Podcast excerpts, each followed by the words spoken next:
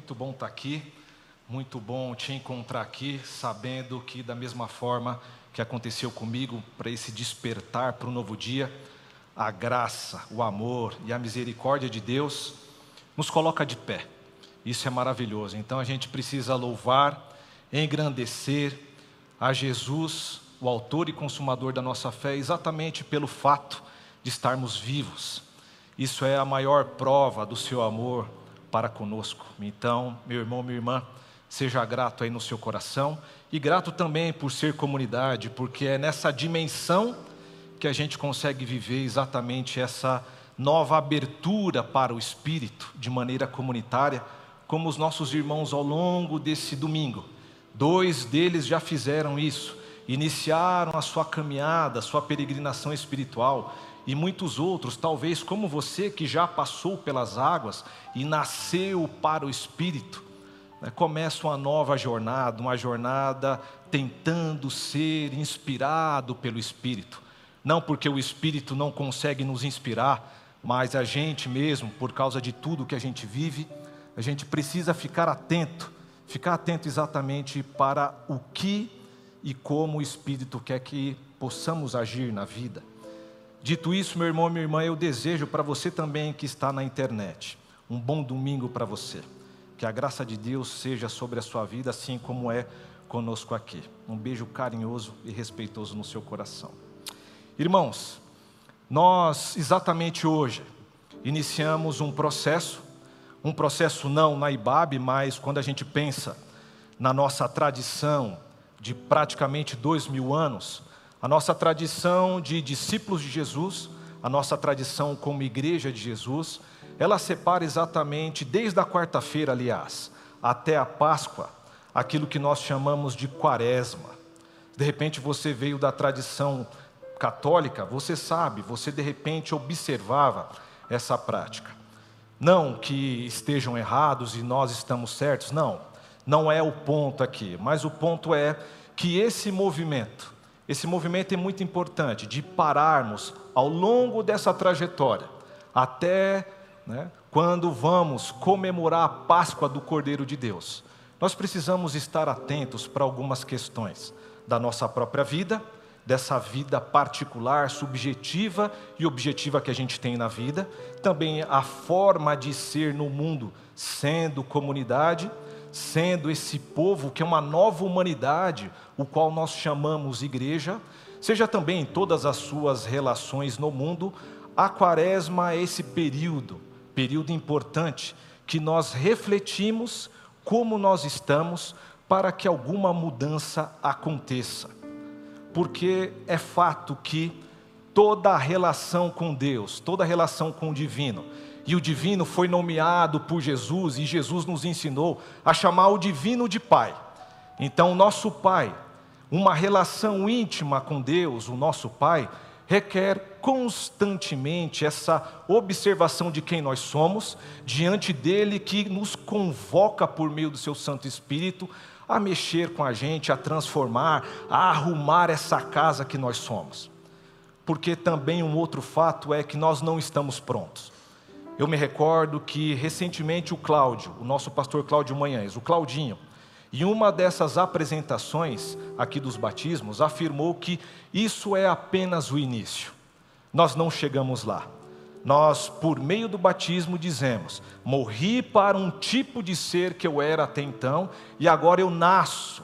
Assim como Jesus ressurge dos mortos, nós também iniciamos agora consciente uns mais, outros menos, é verdade, há uma dimensão de ser na vida, que é essa dimensão agora que a gente chama de ser crente. Não crente evangélico, mas crente porque crê nas promessas de Deus, crê no Evangelho, crê em Deus Pai, Deus Filho e o Espírito Santo. Então, nessa trajetória, que eu gosto de chamar de peregrinação, essa peregrinação até que o Senhor volte na sua parousia, que é quando a gente fala Maranata, hora vem, Senhor Jesus, ou até que em alguma coisa me leve para a sepultura, até isso acontecer, nós estaremos constantemente nesse processo de nos transformarmos. Sim, é isso que a gente chama também de santificação. Santificação não é você deixar de comer, beber determinadas coisas ou determinadas práticas, mas é o tipo de pessoa que a gente se transforma à luz dessa inspiração de Deus por meio do Espírito Santo. Então, isso é uma verdade, é uma tradição longeva que a gente tenta praticar, e é isso que eu queria trazer para vocês, uma reflexão, porque nessa nossa perspectiva de quaresma, são 40 dias que a gente precisa até a gente entregar a Páscoa, até a gente celebrar a Páscoa, é um momento propício que eu gostaria que você, nesse seu movimento espiritual, que você, juntamente comigo, pensasse em algumas coisas. E para isso eu gostaria de pedir que você agora, nesse primeiro domingo de quaresma, abrisse Lucas 4, versículo 1 em diante.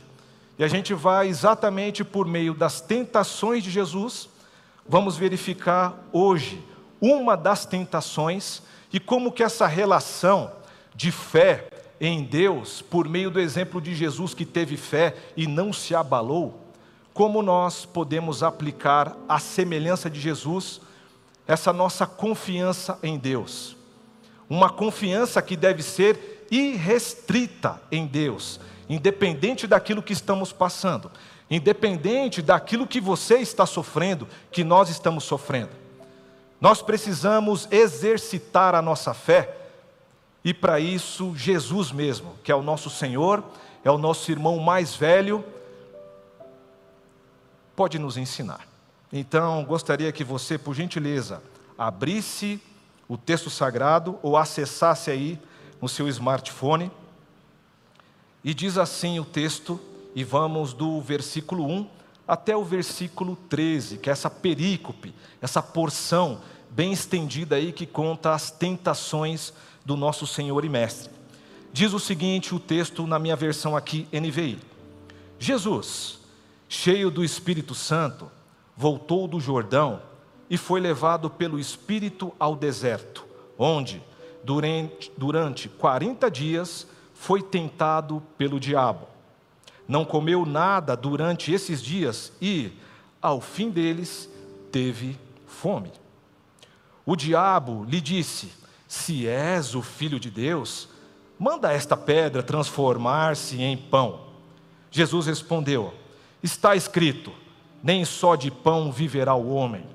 O diabo o levou então a um lugar alto e mostrou-lhe, num relance, todos os reinos do mundo. E lhe disse: Eu te darei toda a autoridade sobre eles e todo o seu esplendor porque me foram dados e posso dá-los a quem eu quiser.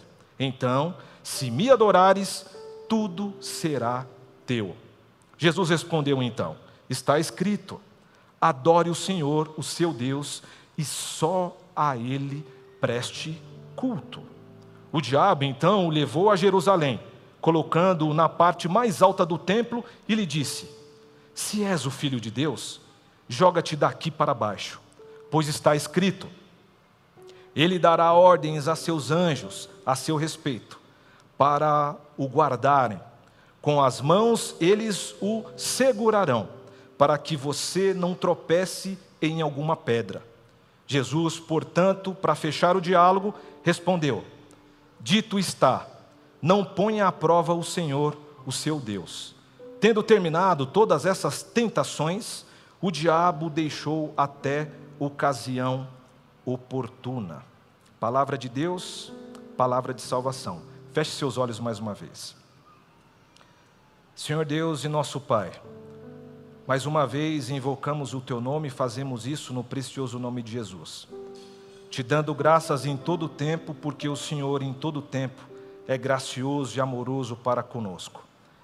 Nós, ao abrirmos a Tua palavra, palavra de salvação, palavra de libertação, palavra de reconciliação. Que o teu santo e doce Espírito nos auxilie, Senhor Deus, a interpretar. Nos auxilie para que a nossa vida seja uma vida de acordo com a tua vontade e o teu caráter. E é no teu precioso nome mesmo, ó Senhor, que nós oramos e agradecemos. Amém e amém. Queridos, o número 40 nas Escrituras Sagradas é interessante porque traz para a gente uma simbologia profunda e ao mesmo tempo prática. Se a gente constatou aqui que nessa leitura o Senhor, o nosso Senhor, ele passou 40 dias orando e jejuando, e nesse período teve fome e foi interpelado então pelo diabo, capiroto, coisa ruim, depende aí da sua regionalidade, você identifica aí os demônios, certo? Então, independente dessa manifestação, né, o Senhor Jesus teve no próprio corpo uma necessidade, que é a minha, que é a sua, que é a nossa necessidade. Então, uma primeira constatação que a gente pode ter aqui é que nesse processo de 40 dias, o Senhor Jesus, com as suas tentações, mostra também que, como ser humano que era, assim como nós, 100% homem, 100% Deus, ele sofreu as agruras que eu e você sofrem. Então, essa é uma primeira constatação, logo, as tentações que o Senhor Jesus passou são as nossas tentações. Nada do que você passa, nada do que passamos, o Senhor Jesus não passou. Hebreus 4 já nos diz isso, que ele foi tentado em tudo, porém ele conseguiu permanecer firme no propósito que ele foi destinado. Dito isso, o Senhor Jesus é esse exemplo para a gente sempre é o exemplo. A pessoa mais importante que se faz presente aqui nessa manhã, não sou eu que vos falo, é o próprio Senhor Jesus. Toda a vida da cristandade se resume e aponta para Jesus. Tudo o que fazemos, tudo o que somos, diz acerca de Jesus esse que nos resgata, esse que nos inclui nessa família divina, dando uma perspectiva maravilhosa daquilo que a gente pode ser e o que a gente pode ser enquanto caminha sendo humanos, agraciados por Pai ou Deus que é o nosso Pai. Jesus nos ensinou isso. E domingo após domingo, quando nós abrimos as Escrituras, nós queremos de toda a maneira centralizar todas essas palavras, essas prédicas, essas mensagens, na figura central que é o nosso Senhor e Cristo. Mas voltando para os 40, o número 40, que quaresma significa exatamente 40, a Escritura, seja Noé, lá na arca, passando 40 dias naquele perrengue que ele passou. Seja o povo no deserto, o antigo Israel, peregrinando 40 anos, numa localização que era muito rápido chegar. E aí se assemelha com o texto que vamos tentar qualificar um pouco mais, que também estiveram no deserto. Então, meus irmãos, o número 40, para além da numerologia, para além da sua simbologia, pode mostrar para a gente um momento propício para uma autorreflexão. Autorreflexão esta espiritual, porque somos uma comunidade espiritual enquanto humanos que somos. Nessa perspectiva, a quaresma é esse, é esse momento, é essa oportunidade para uma reflexão, porque a intimidade com Deus requer transformação. Portanto, não somente esse espaço que delimitamos como 40 dias até chegarmos na Páscoa, mas para além da quaresma, todo momento, todo instante. É esse momento de reflexão à luz das Escrituras e da nossa relação, porque o Espírito trabalha conosco, dando palavras de sabedoria, dando incentivo, tudo por meio das experiências que travamos em ser comunidade. Nesse sentido, meus irmãos e irmãs, esse texto está num contexto muito interessante que mostra que essa intimidade com Deus exige essa transformação para que um novo aconteça. Então, esses 40 dias é uma perspectiva para que na Páscoa, ou até chegarmos na Páscoa, alguma coisa na minha vida, na sua vida, na nossa vida aconteça. Porque alguma coisa precisa ser mudado. Isso me traz a lembrança que no domingo agora, ou nesse feriado que tivemos, nós lá do Ibabe Adulto estivemos nesse momento de reflexão também, à luz das Escrituras, tratando e trabalhando como pode ser esse novo.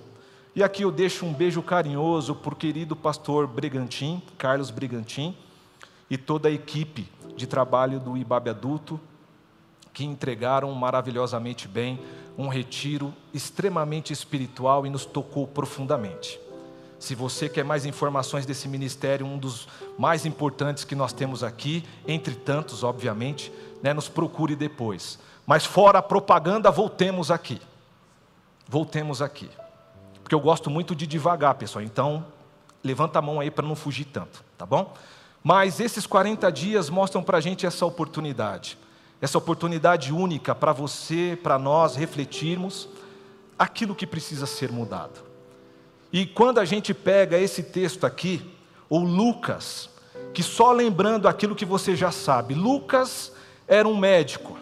E aí, quando a gente pega Colossenses, a gente verifica que Lucas, lá no capítulo 4, Lucas era um amigo de Paulo e seguia Paulo para os trajetos do Paulo. Esse Lucas, então, não era necessariamente um discípulo próximo de Jesus, mas ao ser demandado por um tal Teófilo, para que contasse para ele quem era Jesus, ele fez e construiu e desenvolveu e nos apresentou isso que chega para a gente hoje como um legado da nossa tradição, o texto de Lucas, ou a comunidade lucana apresenta para a gente quem é Jesus a partir da sua ótica, que foi endereçada para esse tal Teófilo, e a tradição diz também que não necessariamente esse Teófilo era uma pessoa, ele era também uma comunidade inteira. Os comentaristas não chegam no acordo porque o nome dele significa amigo de Deus. Então, todo aquele que contribuiu para que Lucas conseguisse pegar todas as informações acerca de Jesus e apresentar para a comunidade ou para Teófilo, a tradição nos diz que ele foi uma das pessoas que ajudou nessa construção porque tinha dinheiro. Só lembrando, irmãos e irmãs, não tinha orde naquela época. Papiro era caro. Os copistas eram exigidos por hora. Então toda essa construção chega nessa afirmação. Mas, para além dessas duas personagens, dessas duas figuras, o que eu quero trazer para vocês desse contexto é o seguinte: os dois primeiros capítulos de Lucas, que antecedem, então, essa tentação de Jesus, ou as tentações de Jesus, é uma demonstração muito interessante para a novidade que está por vir. Me explico. A gente tem aqui esses dois primeiros capítulos mostrando o seguinte: mostrando que até ontem estávamos no Antigo Testamento. E agora o Novo Testamento começa a surgir. Para a gente verificar essa afirmação, é só a gente ler, e aí você leia com calma isso aí lá na sua casa, mas de maneira muito rápida, o que a gente pode ver é sempre manifestações típicas do Antigo Testamento, como as profecias. Então, se profetizou sobre o nascimento de quem? João Batista. Se profetizou acerca do nascimento de quem? Do Cristo. Então, todos esses elementos nos primeiros dois capítulos mostram ainda um pouco do que acontecia no antigo para o rompimento do novo, e aí se começa então o Novo Testamento. Quando a gente pega também para entender um pouco mais esse contexto, o capítulo 3, nós verificamos que o último grande profeta é apresentado também, mostrando então esse desfecho do antigo para o surgimento do novo. Jesus, mesmo no capítulo 7, fala acerca de João, dizendo que ele foi um dos maiores dos profetas já existentes, e o próprio profeta, como um dos maiores, veio e falou: Eu vim para preparar o terreno para o novo. Eu vim preparar o terreno para o Cristo da novidade e novidade do seu reino, para que o antigo fique no antigo numa boa memória, mas a partir daqui haja uma transformação. Tudo isso, meus irmãos e irmãs, para chegarmos então, para situarmos o contexto e então entrarmos nas tentações. Então, o que temos aqui, novamente de maneira resumida, um antigo que chega no seu limiar. Foi importante? Foi. A compreensão de Deus até aqui era uma, a relação com Deus era uma. Daqui para frente, com esse novo que desponta, a partir da novidade que é o Messias mesmo, temos uma nova perspectiva, temos um novo amanhã, temos uma nova aliança, temos uma novidade que está a ser acessada por nós. Mas para que o novo aconteça, é necessário que a gente passe por alguns vales. Nada do que precisa ser mudado na gente é fácil. Não é fácil. Você sabe os perrengues que você passa. Para que você deixe um tipo de gente que você é para se transformar numa outra pessoa, um comportamento que você tem e pratica, que você sabe que é destrutivo, não é simplesmente num passe de mágica. Há um processo muito doloroso para que esse novo nasça. Haja vista as nossas irmãs, as nossas mães, quando nos trouxeram para o mundo, essa dor, só quem sabe, sabe sendo redundante aqui. Mas aí nos deparamos, meus irmãos, com esse texto. E quero começar uma conversa com você e limitar a nossa conversa, obviamente pelo tempo também, só por meio de uma das tentações. Porque daqui um mês eu venho e fecho com vocês as duas últimas tentações. Mas eu quero afirmar, para entrarmos nessa primeira tentação de Jesus e tentar extrair alguma pérola para a nossa prática quando sairmos daqui para o mundo, esse mundo do jeito que é, que também nos instiga com todas as suas tentações. Como que a gente pode sair daqui e, assim como Jesus, conseguirmos permanecer firmes? Quero dizer para você que isso, para vencer as tentações, é necessário o exercício da fé. Sim, o exercício da fé é necessário, é fundamental. Mas como a gente pratica essa fé? Como que a gente qualifica essa fé em Deus em meio aos perrengues que nós passamos, às dificuldades que enfrentamos, às dores que nos atravessam de tal maneira que nos coloca de joelhos? Jesus passou por tudo isso e permaneceu firme, conforme o autor de Hebreus nos afirma. E olhando aqui para esse texto, a gente pode encontrar então que o primeiro movimento, pastor Eduardo, que a gente pode aprender aqui no exercício da fé, é exercitando a fé na confiança irrestrita em Deus. Vou repetir, vou repetir. Para exercitar a nossa fé, esse salto que a gente dá em Deus. Porque a fé é exatamente quando uma criança, assim como eu estou aqui nesse mini palco, se tem o meu pai aqui, é essa confiança que a gente pode depositar em Deus, de sair correndo da bateria até aqui e se jogar nos braços do pai. Eu já fiz isso várias vezes com os meus filhos, e todas as vezes eles vieram de maneira irrestrita se jogando, como uma demonstração de confiança naquele que está por o amparar. Então, meu irmão e minha irmã, quando a gente olha aqui o Senhor Jesus, exatamente depois do seu batismo, tendo uma afirmação vindo dos céus, que ele é um filho amado, em quem Deus se agrada, ou Deus se agrada por ter esse filho maravilhoso, nós temos aqui uma primeira prova, que é uma primeira tentação, que talvez em uma dimensão é a nossa própria tentação também. A tentação de Jesus aqui, conforme o texto, e vou ler novamente, diz o seguinte: Jesus, cheio do Espírito Santo, essa informação é importante. Voltou no Jordão e foi levado pelo Espírito, o mesmo Espírito, ao deserto, onde durante 40 dias foi tentado pelo diabo, o cramulhão, o coisa ruim, os sete peles. Eu não estou invocando nada aqui, não, tá? Então fica despreocupado aí. A fim é, de tentá-lo, então Jesus não comeu nada e o diabo disse: Se és o filho de Deus, manda esta pedra transformar-se em pão.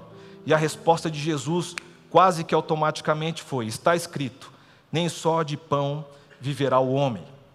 Olha só, meu irmão e minha irmã, que coisa maravilhosa, que coisa linda que é a Escritura Sagrada. fonte de salvação, fonte de libertação, fonte de reconciliação. Aqui nós temos, veja bem, Jesus 100% homem. Jesus foi para o deserto e nessa disciplina espiritual de jejuar e orar, sentiu no próprio corpo, depois desse exercício prolongado de jejum e oração, sentiu fome. O seu corpo estava tentando comer o próprio corpo por conta dos nutrientes que ele precisava. Mas quando a gente olha para esse texto, a gente precisa tentar dimensionar qual é a fonte da tentação. A fonte da tentação aqui, para você que já conhece esse texto e várias pregações em cima dele, sabe que não diz acerca somente do pão em si.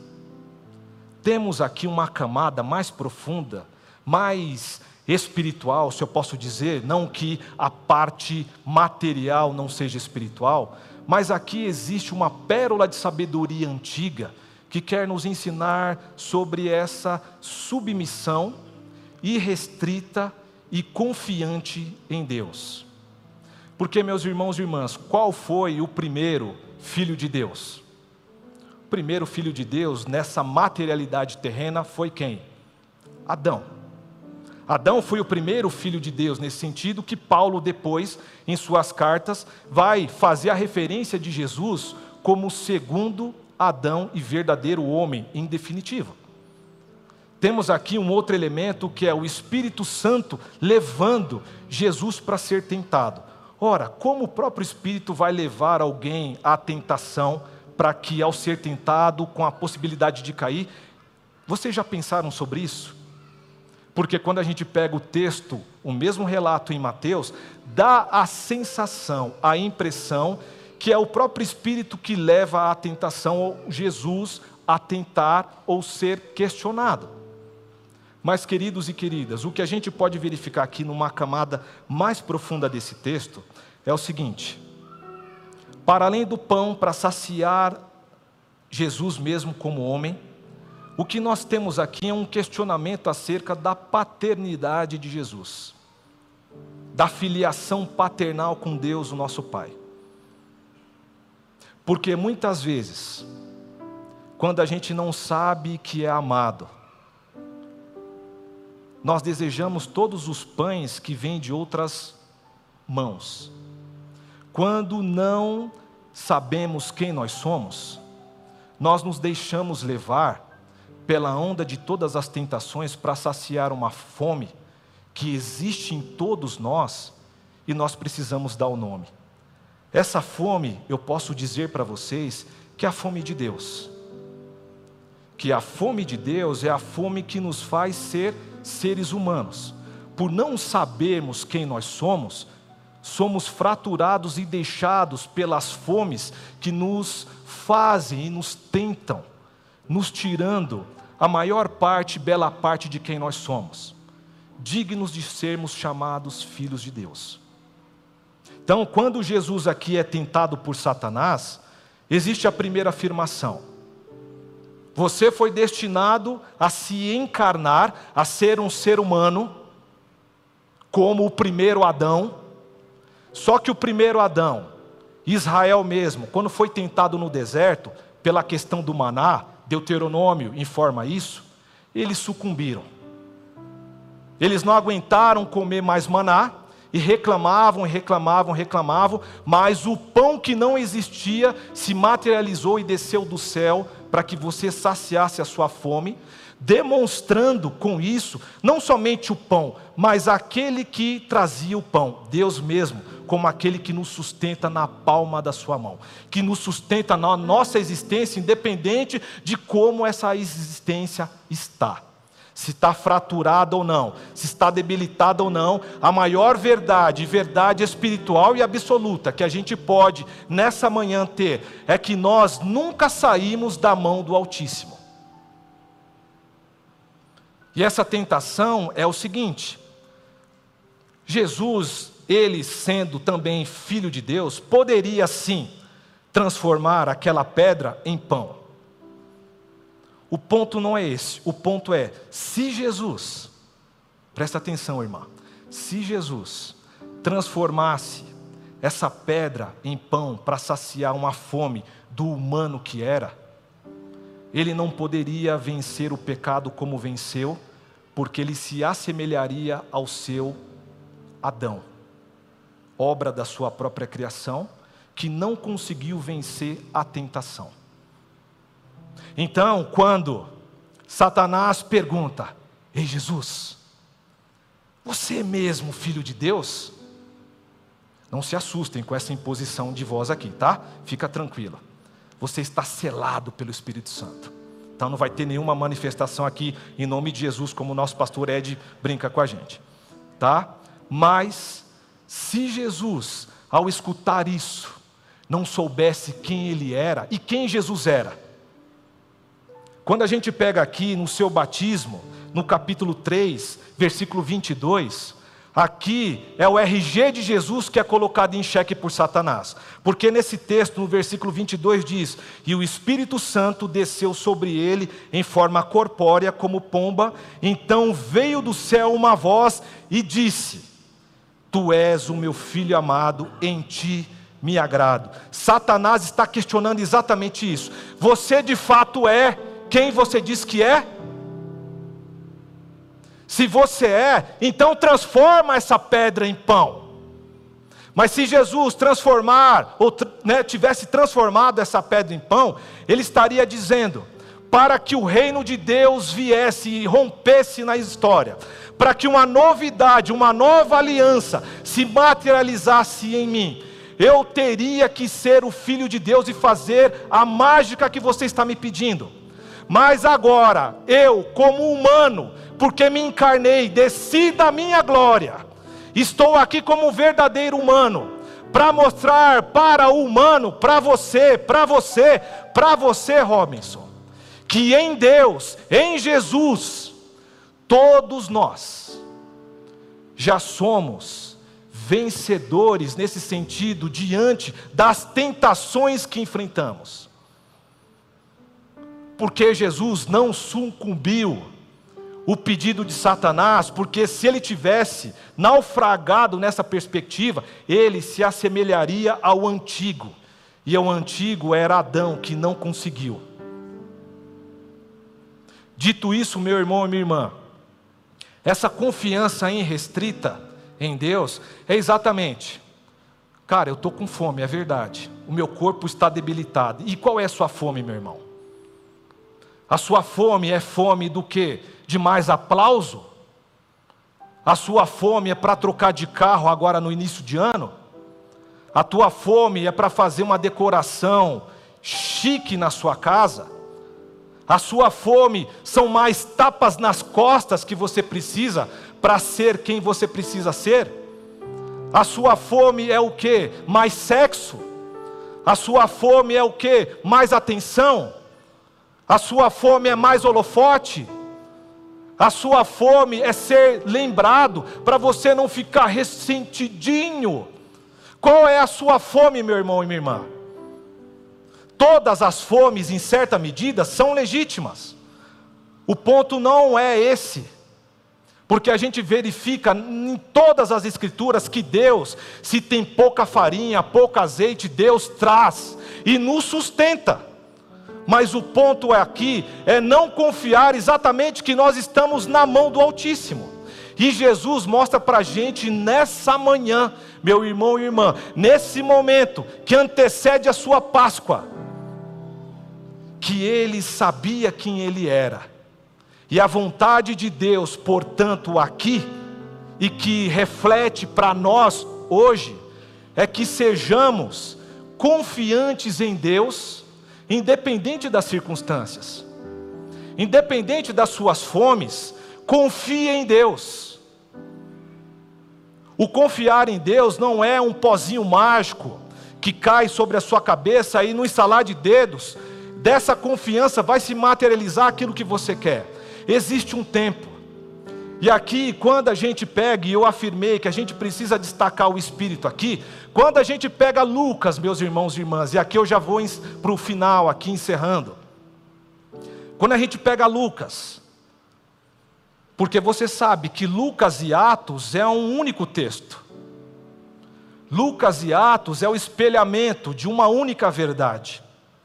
E o que eu estou chamando de espelhamento?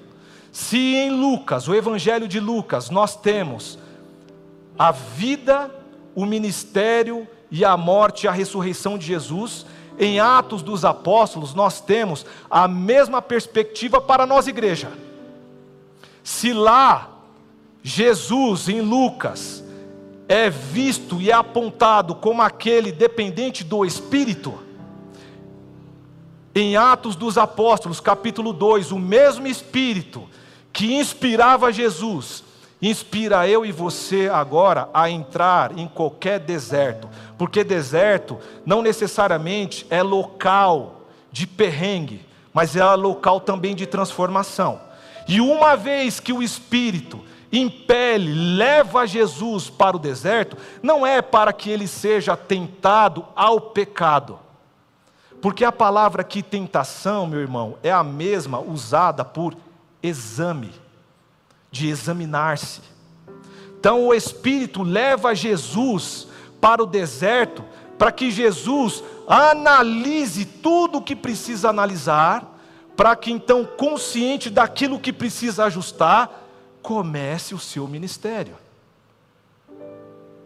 Esse exame porque Tiago, no primeiro capítulo, o irmão do Senhor, lá na sua epístola, fala que essas provas, esses exames, essas tentações, porque ele conjuga os dois termos, afirmando que Deus não tenta ninguém, logo o Espírito não tentaria Jesus, e sim colocaria Jesus para se examinar, é a maior prova que quando estamos no deserto, seja ele qual for, o Espírito que nos habita, que nos influencia, que nos inspira, é aquele que vai dar aquela ajuda para a gente, para a gente segurar a onda, porque nós estamos na mão de Deus, o nosso Pai.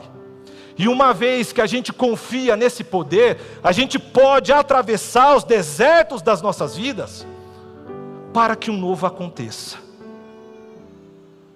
Sendo assim, quero encerrar dizendo para você, meu irmão e minha irmã, que no exercício da nossa fé, a maior prova dessa fé, uma fé viva, não uma fé morta em tradições antigas, é uma fé que confia irrestritamente no Deus Altíssimo como aquele que é Pai e que a gente pode, de alguma maneira, correr e se jogar em seus braços, independente das situações, independente das fomes, independente daquilo que a gente deseja, que também é legítimo, mas a gente precisa de um tempo de maturação, mas independente dessa maturação, a gente precisa ser jogado aos braços de Deus, porque Ele diz todo momento, todo instante, assim como disse para Jesus que nós somos filhos e filhas amados.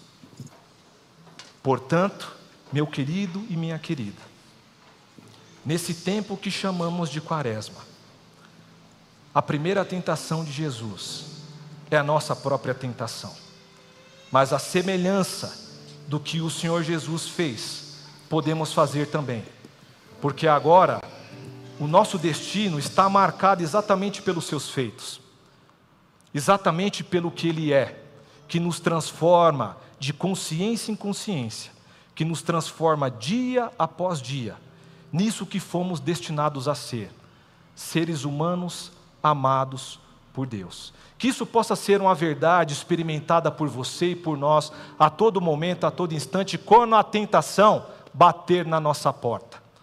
Só lembrando que tentação é uma manifestação de exame para que você saia dela mais forte do que você entrou. Então, que possamos ser essa comunidade que em todo momento e todo instante é sim tentada, mas juntos possamos nos fortalecer no poder do Espírito, confiantes em Deus, que podemos vencer porque estamos em Cristo Jesus. E isso, estar em Cristo Jesus, ser achado em Cristo Jesus, já é a maior blindagem que nós podemos ter, porque a blindagem que nos faz estar em Jesus é o amor de Deus, o nosso Pai. Que Deus te abençoe, que Deus te guarde, que Deus te livre de todo tipo de mal, inclusive a falta de confiança em Deus, o nosso Pai. Deus te abençoe, Babi.